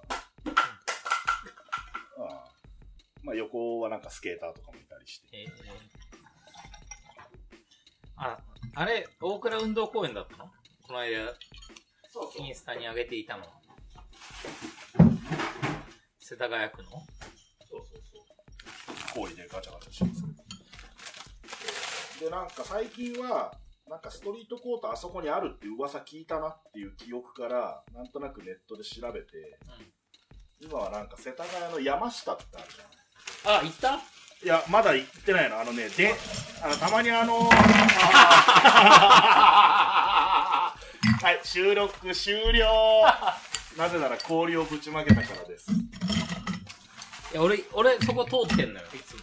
あ、で、本当？そう、俺、なんか、世田谷線に沿って、ランニングしてて。あ、はいはいはい。で世田谷線沿いにある。そうそうそう。山下で豪徳寺ね。そうそうそう。豪徳寺の駅あるじゃん？小田急の。うんその横にある世田線がさ、豪徳寺ってダメにしろよと思う思うぐらい近くにあるんだけど、で山下なのよ。なぜかそこ、はいはいそこは。で、それを越えて、まっすぐね、下高井戸の方に走っていくと、公園があるんだけど、児童公園が。割と広めの。そこに、はいはいはいはい。まあ、コートっていうかな、なフープが1個あるのよ。フープがある感じか。そうそうそうそう。そこは、そう、マムシに教えてあげようかな、どうしようかなと思ったの。な悩むことある早めに、早めに教えて。帰れまてんだし。意外と近いんだよ。あ、そうそう、そうなんだ。別に大した距離じゃない。4キロぐらい。そうそうそう。まあ往復10キロ弱ぐらいでしょ。そうね。あ、いいじそう。だからそれを、それは教えてあげようかな、どうしようかなと思ってた。知ってた？うん。してたしてた。そうそうそうそう。いや、でも本当に、アフターコロナっていうか、この状況が明けたら、うん。バスケを、なんか、なんかやろうね。いや、ちょっとなんかやっぱバスケをね、全然死んでないっすよっていう風に見せるね、ことが多分まあ世界中に俺らみたいなさ、バスケのイベンターっぽいことできる人たちいるのも知ったからさ、まあみんな多分なんか考えてんだろなんか、やりたいな。うけど。うん。まあ、いいけどね、イベントとかでも、うん。ひょっとしたら、うん。あの、マンオンファイヤーでもいいんじゃない？うん。ひょっとしたら。そうだ、レジェンドのあの仕組みいいけど、ね、それをストリートでこだわる必要があるかは俺はあって、うんうん。じゃあね、やれ学生だ、ね、プロだとかも含めてやるってなると、ちょっとマンオンファイヤーっぽい。あ、そうそう。まあ、レジェンドは重いからさ、やっぱワンシーズンやらないとさ、レジェンドの良さが出ない。そうだね。じゃんだから、なんか、まあ、俺らがレジェンドやってた身として、レジェンド君みたいなさ、なんか存在をさ、擬人化されたリーグがさ、擬人化されてて、だからレジェンド君を生かすんだったら、うん。うん。なんかこうやった方がいいあるじゃ。ん。でそれでワンシーズン、うん。絶対にう。ん工業だけじゃなくて、そう、雪だるま式に転がっていく良さがさ、レジェンドにあって、で、そうやってこう、ファンを増やしていって、で、最後、ね、深淵なるこう、ストーリーを書くのがレジェンドの良さだから、だから、そう、まあ、ちょっと重たいね、やっ。うん。まあだからなんか要素分解をする必要がきっとあるんだよね。そのあの当時の良かったことと、こうだったからやれたことと、今の時代でね、何を達成するか。でそう思うとさ、まあ、まマンファイヤーっていうのは、マンファイヤーの説明をして。じゃあ。マンファイヤーは、あれは、えっと、その時うっかり新木場スタジオコーストが開いて、内部的なね。ああ、そう。あんないい箱がいきなり開くか。で、ね、ギバちゃんがそう、ね、まあ、開いたけどマムシなんかって言った時に、まあ、ちょうどレジェンドなくなってね。そうだっけね、まあ、オールスター戦やろうよと。うん。ちょうどプロもシーズンオフとかだったのかな。2回ぐらいやったよね、マンファイヤー。2回やったう。ん。最初がね、ゴールデンウィークかな。そうだね。でそれが新木場か。次は12月だった。その後、12月だっけなんか2回目は Z かなんかでやったのかなちょっともう、かなりあやふやだよ。うん。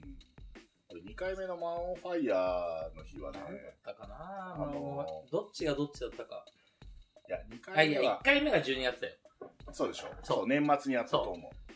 そう。で、でで、で、その時はだからストリートのオールスターみたいなそうだ、のやろそうだ、そうだ。そうだ、そうだ。いろんなストリートのその年で活躍した、まあ、オールデータさん、ね、サムシティオールデータ。そう。だからその時だから、レジェンド、うんSOMECITY、ALLDAY っていうさ、3つのコンテンツがあったからそ、こで活躍してきた人それを混ぜようみたいああ、そうだ、そうだ、そうだ。ね、梅とか呼んで。そうだ、そうだ、そうだ。で、翌年、翌年だったかな？その翌、その翌年の5月やった。そうだ、そうだ、そうだ、そうだ。それがプロとかも入ってるそうね。そうだ。まあでも一番覚えてるのはやっぱりその12月の最初の man on fire かね。うん。そうだね。ゲームが良かったことも含めてる。うん。そう思うと man on fire、man on fire ってまたさ、俺と一緒でさ、お前が考えたじゃん。ネーミング。ああ、タイトルね。そう。うんどういう、どういう、なんだっけなあ、その時オンファイヤーにハマってて、うん誰かが超まあ炸裂してる時のオンファイヤーっていうのにハマってて、 man on fire って映画があるんだよ、確か。あ、そうなんだ。うん。えで、なんか、その、確かそう、年末だったし、今年その1年のストリートゲームで活躍したやつを多分24人ぐらい集めてるのかー。な。うん。で、トーナメントやるぞあ、そう、だから、3×8 で。そう、ね、年内最後に今年一番ファイヤーするやつは誰だで、マンオンファイヤうん。いい、いい、いい企画だね。本当だよ。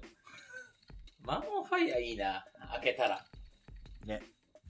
小屋も開いてるしね。これ開いてるいや、開いてんだろう、それは。開いてるかいうん。マンオンファイヤーをやるか。うん。マンオンファイヤーやって、いろんなシーンの人たち呼んで、で考える人選的な方向性は、まあ、マンオンファイヤーみたいなことがいいのかなと思うけどね。うん。でまあ、一方でレジェンドでね、コミットしてくれた、なんだろう、シーズン中はかなりやられキャラだったやつすらもいいじゃん。必要なキャラじゃん、うんバスケの。まあ、そういうのもね、いいていいと思うけど、マンファイヤーはかなりオールスター戦だからさ、あれだけまあ、マンファイヤーとかいいかもね。開けたら。ど。うん。開けてやるイベントとしては。まあでもさ、そういうところでまたさ、なんか、これらのプラットフォームでバスケをやるみたいなことを作って、ひょっとしたらそこからレジェンドみたいな話でもいいのかもしれないし、まあね。まあでも、まあな、元旦はみんなにとって元旦だから、サムシティもさ、当然ね、やらないえ、元旦にやるえ、元旦って要は開けた日ね。ああ、その、そのコロナ、コロナから開けたああ、それ元旦と呼ぶ。仮によ。画商だ。そうそうそう。画商？そう。いや、だから、そう、開けたら開けたらね、サムシティもやっぱ指導しなきゃいけないんだろうなとかと思うと、マンオンファイヤーどころじゃないかもしれないけどね。うん。まあ、その辺は会話だな、タナと。まあまあ、その時の感じによるけど、うん。なんか、その、俺、ああいうの好きなんだよねって、数十分前にさ、まあ、じゅんさん、鈴木じゅんさん、仙道のエピソードの時言ったけど、そういうのが見れる、なんだろう、まあ、リーグなのか、別にテレビ番組でもいいのかもしれないけど、人間ドラマ？うん。それがレジェンドだろって話だけど。まあ、そうそうそう。まあ、今、サムシティもちょっとね、あの、遠隔で、セボーラーのインタビューとか入れ始めたけど、なんかそういうのを俺もっともっともっと質が高いもので見たい。まあ難しいんだよね。うんやっぱサムシティとかさ、3x3 みたいな企画があるから、なんか開口的になっちゃいけないから、そのバスケのレベルは絶対上がってんじゃん、今。ね、日本のバスケのレベルってやっぱどんどん上がってると思うんだよね。だからなんか、まあでもさ、一方でレジェンドっていうのはさ、やっぱレジェンドボーラーがさ、レジェンド上手じゃん。なんかね、ああいうバスケ仕上げていきたいし、えおじさんでもいいと思う。だっておじさんだったらさ、やっぱバスケの質は下がるかもよ。ああ、いや、そこはまばアジリテあィと、か。うん、まあまあ、それはね、あるけど、うんどういうことなんでしょうね。バチェラーのメンツ選ぶみたいな感じ？だからレジェンドのいいところは、なんか、そそういう多様性を認められる良さ。個人戦だから。そうだ、ま、漫画のキャラが一通り揃いましただったらいいと思う。別にそのえー仮におじさんでもさ、この、こんなこの人10年前、すごかったんですよ。もう別に一人いたっていう面白い。いやいや、みんな組んでみんな戦うから、うん。あの、鳴らされる良さね。うん。そう。だから別にさ、なんか、一人、なんかね、ドラマがあるおじさんがいてもさ、全別然に文句が出る。まあだからチーム戦になるとさ、やっぱりドピンピンな、もう優勝劣敗になるじゃん。だから、勝った、勝つことが大事になってくると、より競技によっちゃうけどね。うんまあそういうのでも、まあレジェンドいいのか。まあ、レジェンドの仕組みはあんまりそれを気にしなくていいんじゃない？うん。じゃあまあ、コロナが明けたら、マンオンファイヤー一発やって、うん。で、レジェンドやる？本当？うん、なるほど。その辺の具体的なアクションの整理はした方がいいね。マンオファイヤーやってレジェンド。まあまあ、なんか方向性的にはああいう感じのもの。うん。まあ、あとなんかなんだろう、タグみたいなさ、渋谷のオーイーストでさ、かなりイレギュラーな 2on2 まあ、そうだけど、まあ、まあまあ、当時だって俺らの独占市場だったからよかった。勝手にさ、うん。新しいライン作っても。でも今はさ、やっぱ 3X とか、サムシとかあるから、やっぱ、なんかガバナンスっていうかさ、全体のこう、なんか、ブランドデザインが必要なんじゃない？と思うん、ねまあ、そそこまでもちろんやった方がいいよね、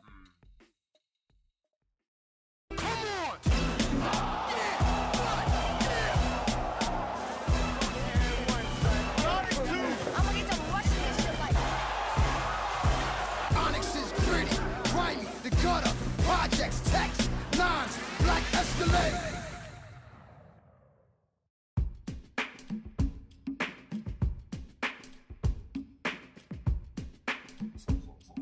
えた方がいい。でもまあまあ、このリリスナーたちは別に、まあリスナー目線で言ったらもうガンガンやっちゃえよ。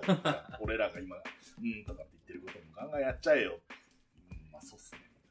まあ、アフターコロナのバスケのあり方っていう話かね、今回は。だから。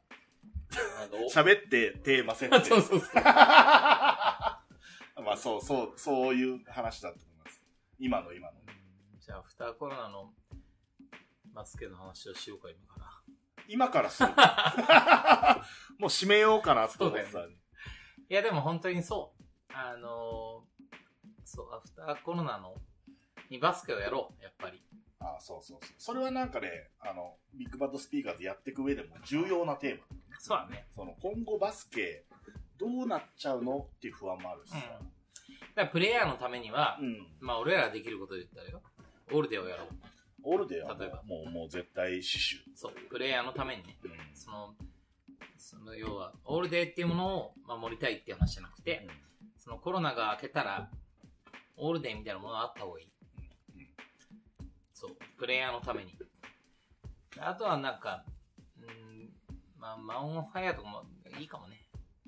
うんコンセプト的には。うんああ、いや、それはまあ他の団体っていうかさ、その足並みも必要だけど。うん。まあでも揃えやすいじゃない。うんまあ、ファイヤーみたいな。そう。で、うまくいけばワンチャン、なんかレジェンドみたいなものもうんあるかもね。うんそう。まあもう、なんでもいいんだよ。なんかああいうのやりてえな。うんまあまあ、キングオブザロックもそうじゃんわけじゃん。うん。その、あああいう？バスケットボールと人間っていうテーマで。俺の人間が好き。俺のやり口じそうそうそうゃん。あそういうことか。そうそう。あのやり口のものを、あれね。それをレジェンドと呼ぶのか、ねまあ何でもいいのかそんなその呼び方はいいとしてう、ん。ああれが欲しいのね。今。まあでもその一個前の収録の時の本当スラムダンクプロレス箱根駅伝のように、うん誰でも、うんわあわあグッときちゃうバスケのそれがね NBA だ B リーグだ 3x3 サムシティオールデーとかいろいろなゲームがある中でそこそこの層はまだ全然空いてんじゃない？やりたいんか開。けちゃったあれをやりたいんか。やりたいやりたい やりたい。やりたいよ、それがあれね。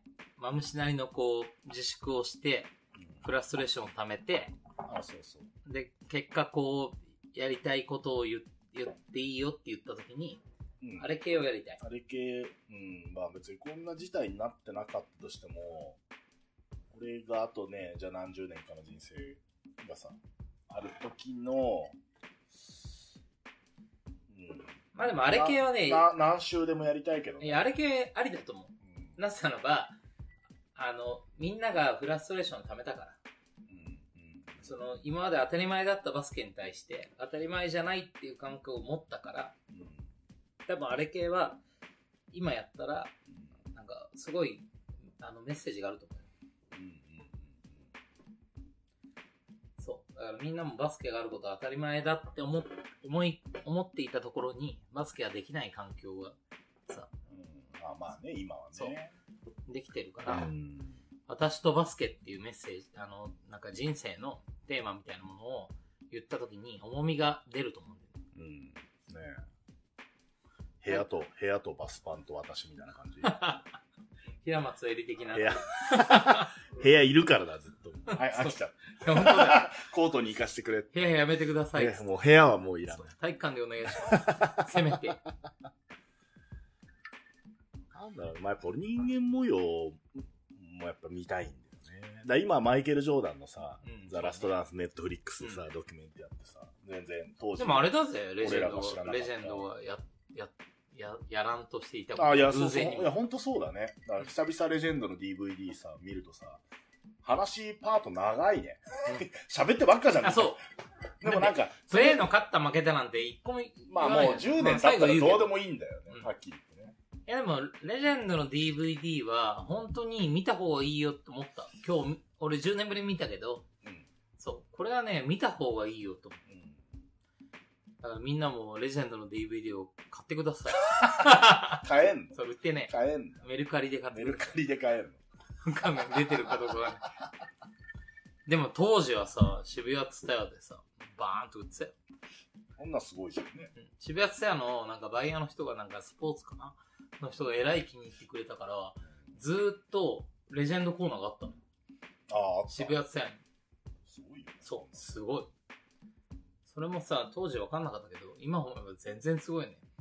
うん。いや、それ、だから、まあさっき話したあれもそう。そのテーマ曲があるとかさ。ああ、レジェンドね。そう。うん。だから当たり前だったけど、だって誰も真似しないんだからやっぱすごかったよね。そう。DVD をさ、渋谷ツタヤがコーナーを作ったっていうこともさ、当時からしたら、なんか、いや、それすごいねって言ってたけど、多分ね。まあでも、そんなに分かってなかった。うん。うねん。で、そそれはさ、後にも先にも、アンドワンがあって、うん。俺らがあって、うん。その先っていうのはさ、誰もやってない。そうだよね。そう。で、例えば、ね、テーマ曲があって、うん。なんか、レジェンドをテーマにした、なんか、ミコディみたいなさ、あのがあってとかもさ、誰もやってないよ。うん。だし、今日10年ぶりに見たさ、DVD だって、ああいうアプローチでうんバスケをアプローチしてるのも誰もやってない。うん。結構なんか、すごいなと。ね、だから、業界は発達してるけどさ、うんまあ、まだまだやりやり残しというか、まあでも貯金じゃないって思ったよね。その10年前にさ、まだまだ全然細い草原とさ、ね、うん、垢抜けてない千尋。千尋とさ、うん、まあ、あんまり変わらないデラとさ、ね、チャラ男の陽介と、チャラいね。とがさ、でもその貯金の10年なんじゃないかなと思うけどね。まあ、ってなると、あの装置一生あった方がいいじゃんとかね。うん、何周もするね。何周もその世代その世代でああいうことをあ、え違う、脳内が。レジェンドがあった方がいいのか、どうなんだっけああ、こっちが。あうん。あまあ、俺はもう別に一生あった方がいいでしょう。派なんだけどね、うん今となっちゃ俺はやっぱだから、そう、コウスケとか、う。オートとか、そんなに個人的に全然知らない。うん。ね、フェイマスなボーラーだけどさ、個人的には全然、なんか、どう？とか聞ける距離感じゃないけど、うん彼らとかに聞きたい。うん。まあまあ、彼らも別にレジェンドを知らないだろうから、まあ、レジェンドの正確な価値をね、仮に伝えた上でう、ん。どうなんだっけっていう、うん。うん。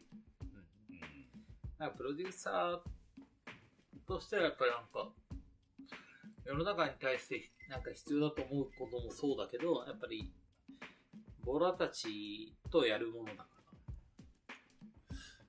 ボーラーのこうなんか、思いは聞きたいかな。うん。やるなら。なんかもっとわけわかんない系で言うとさ、どっかのシーズンからさ、まあ大阪のハゼとかさ、うん。結構その遠方から参戦するボーラーもいたじゃない、うんああいう風に、ちょっと大変だけどね、あれね。大変だけど、ああいう感じに持っていけたらちょっとまた、ああ、なるほうど。ん。いるのね。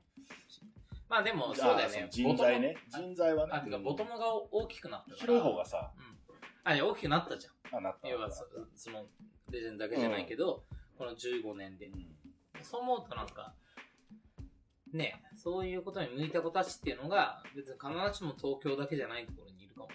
うん。なんかそういうね、みんなすらも巻き込みたいな、みたいなのはある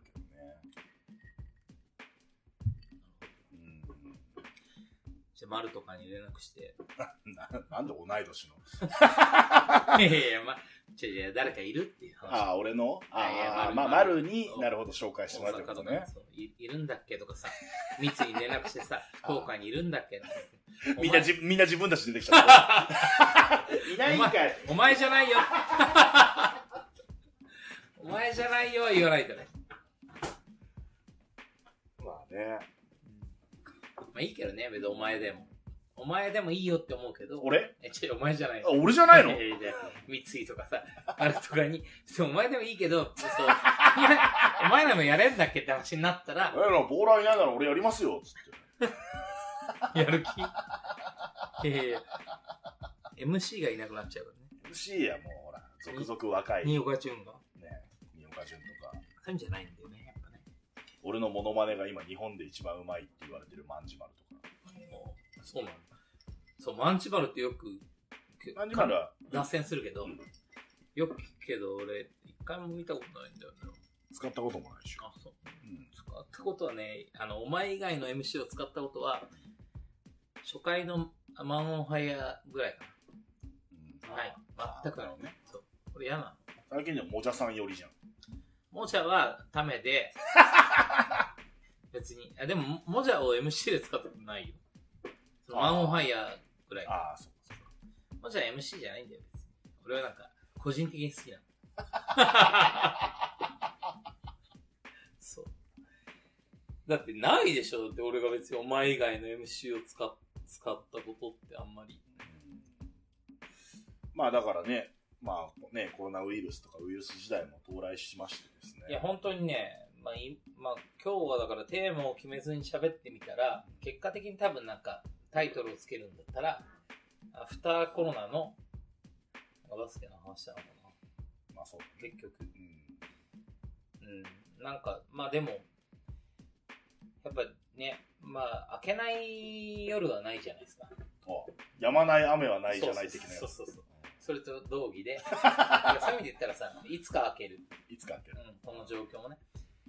まあそれいつかわかんないけど、でも開けたタイミングでさ、何をやるかみたいなことっていうのは大事よね。うん。なんか、元には戻んないじゃん絶対に。戻んないかだから逆に元には戻んないってことはさ、なんかね、そこにこう、アジャストしたようなことをやっぱやった方がいいと思うんだよね。うん。まあみたいな目線で、なんか、ステイホームを続ければいいんじゃない？ちょっともう長えな ネタが煮詰まってるんですけど。ステイホームの？ステイホーム。何してんの？ステイホームもう、もう俺3ヶ月目入ってるからそうだよねステイホーム。お前とかそうだよね、本当に。俺しか来ないじゃん。そうだね、この家には。そう。うん。だからね、俺待ちだもんね。うん。岩ちゃん町。週一で来てね。そう。しかも今昼間マンションの改装工事やってるからさ うるせえでしょ。平日の昼間ずっとゴンゴンやってんの。うるせえでしょ。うるせえんだよ。そうだよ。ステイホームしろよってス言えよ。テイホームしきれなくて、この間近所のバグンチに一回逃げたもん。あーちょっと、お前んち一回逃げていいビール買ってっからっつって。そんなうるせえんだ。うわ、凄まじいよ。まあでも、ね、やまない雨はないし、明けない夜はないんでって言ったら、終わらない工事もない。まあ、終わるだろうな。終わらすためにやってる。終わらしてほしい。いやいや、本当に。工事やるためにやってんじゃないかな。終わらすためにやってあー終わらすためにやってんだ。そうそうまあだから、なんか、それが、その日が来たら、何しようっていうのはすごい大事だよ。さあね、みんな考えてるよね。そう。そうそう。なんか元通りになって、もう一度あの日々があるんじみたいな話じゃなくて、あれは戻ってこないから、そう。その、アフターコロナっていうのが、なんか、そういう、その変化があることを前提に何をやるか、みたいな話だから。まあでもいいかもね、なんか、そういう話を妄想でするの。うん。なんか、ね、開けないけど、しばらくは。うん、負けたらこれやろうぜ、みたいな。乱行したいね。うるせえな。しょうもねえな。開けんな、そんな。乱行したいんだけど、開けない、開けないんだよね、とか。何が開けたらいいの？そう。本当に。本当にさ。うんまあだから、なんかやろその、開けたら、その、まあ、オンハイヤーでもいいし、レジェンドもいいし、まあ、そうしたら他のバスケでもいいんだけど、その、なんか、バスケをやろう、みたいなことを、うん。なんか、まあね、みんなバスケやりたいからね、そういうキャンペーンも打てるかもしれないしね。はい。うん。だから、まあ、ネバーダイに近いんじゃない？まあ、ストリートボールネバーダイに近いうん。もう一度、こう、まあ、ただなんか明るいことやりたいよね。俺らのためとかじゃなくて、うんなんか、うん、バスケとか、そのバスケを好きな人のためのことをやりたい。うんで、めっちゃ楽しいやつがいいだから。ただの、なんか勝った負けたじゃないやつがいい。ああ、そうだね。うん。まあやっぱある程度やり続けないと満足しなくなっちゃうかもな。もう俺たちもだいぶズボズボになっちゃってるから。まあでも俺はフレッシュよ。なんかバスケのイベントしばらくやってない。うんから、なんか、なんか当てれる気がするな。なんか、うんこういうのをなんか軸にし、なんか一回やって、なんか、かそこから先とかもなんか当てれるような気がすしてるけどね。うん一回やりたいな。なんか開けたら。うん箱でしょ？やるな。箱にみんな来てくれるかね？まあだから、もう少ないよね。少ない !2 メートル開けて。ソーシャルディスタンス。50人ぐらいしか入んないじゃないですか。いやいや、ワンハンドとか言ってないからね、ディフェンスも。ソーシャルディスタンスのディフェンスだ。すげえ。外周。すげえ、外周打たせまくりじゃん。いやいや冗談だけど、なんか、来るでしょ。それぐらい開けたらやろ。うんだからまあ、オールでいいじゃん。ちょっと開けたらオールで。まあ、外だしね。これのイベントに、なんかネガティブがあるんだったら、まあ、ちゃんと開けたらやろう。うん俺らのあの熱量のあれはね。うん。まあ、その回こってりやるとか。ね。うん。もうちょいこう、人、ね、あんたがやりたいって言ってる、なんか人間ドラマをうん。やるとか。最近ゲームの中でアーティストがライブやるとかさ、うん。仮想現実系のやつやってるじゃない、うん。うん。意外とああいうのもありかもねとか思っちゃっまあ、無観客で。たうん。いやもうみんなアバター参加まあ、そうだけど、ボーラーだけはそういかないじゃん。ああうんそれはまあ無観客のあ、そうそうそう。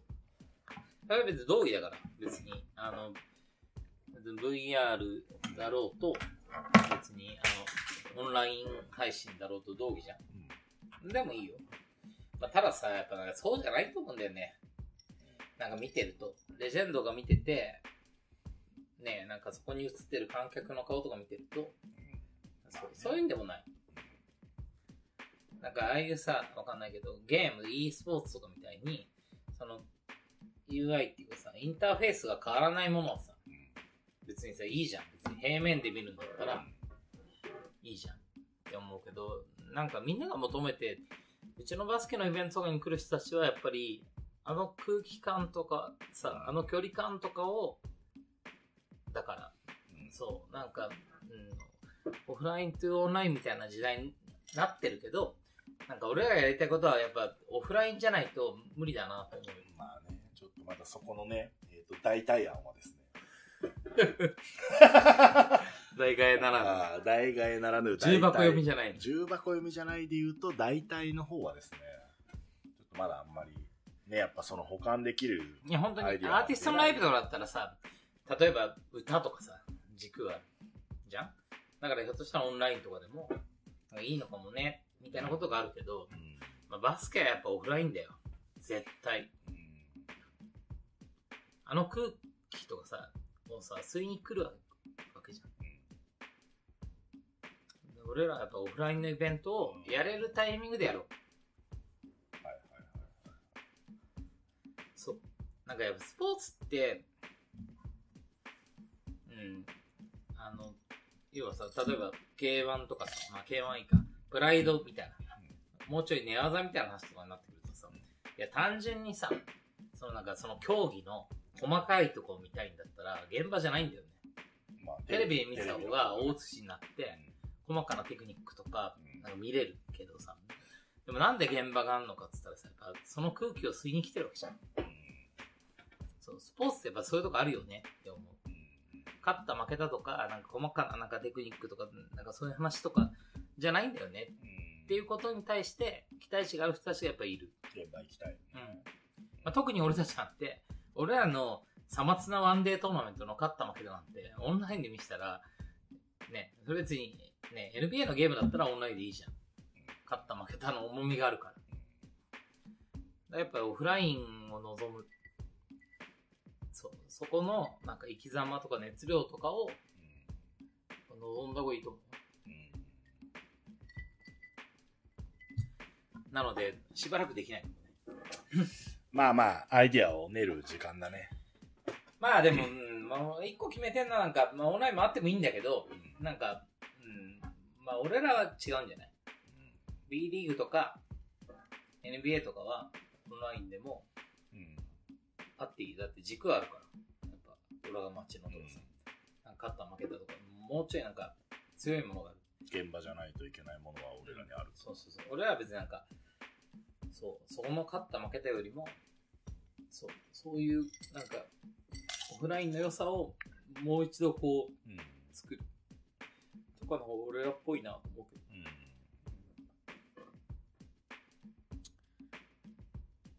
まあちょっとこっからの世の中でどうね、バスケコンテンツがワッショイするかっていうのは、みんな考えていかなきゃだね。もう一回やんないとね。だから、あ、もう一回？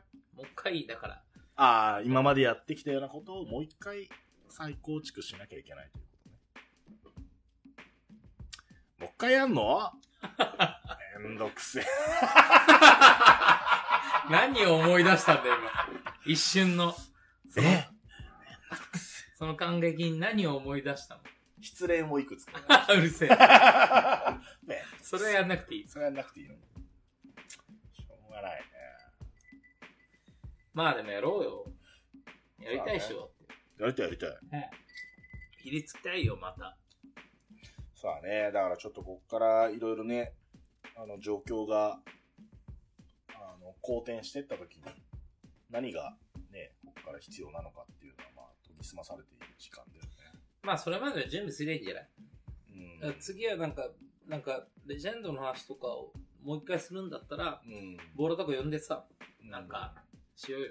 あの、映像見ながらちょっとみんなでワイワイやりたい。あとかいいね。うん、ズーム、まあズーム使って、もう YouTube ですよ。そう。もうラジオじゃなくてやったらいいじゃん。うんちょっとビッグバッドスピーカーズもちょっとスペイン風でね。遠征ですよ。遠征。YouTube に。ポッドキャストから内向的な俺たちがねそう、そう、ちょっとしょうがねえな。確かにインタラクティブじゃないから、出ちゃって良さなのね。うんで、マイクミュートにしちゃってゲラゲラなっちゃって。ワイプで俺らゲラゲラ、無音で笑ってるこの間のやつで。まあね、まあそそんなのもできるんでね。うん。うんまあ、確かにビッグバッドスピーカーズのリスナーはかなりね、濃いとこ濃いとこ行ってると思うから、あの、もう、ね、もうちょい手前のなんかね、広いとこに、もうもっともっと、ね、なんか言えって言ってるんじゃないですか、リスナー。もっとなんか、ね、チンポコとか言えとか。どういうリスナー？耳の、やっぱパンチライン強めの言葉もっとね、なんだって言えよ、もっと。それ、チンポかなチンポコ、チンポコって、チンポコって言ったらみんな、え、おっつって、ボリュームを上げる。お、え、しょうもないなんかリスナー。あれ？ちょっとテンション上がったか？みたいな。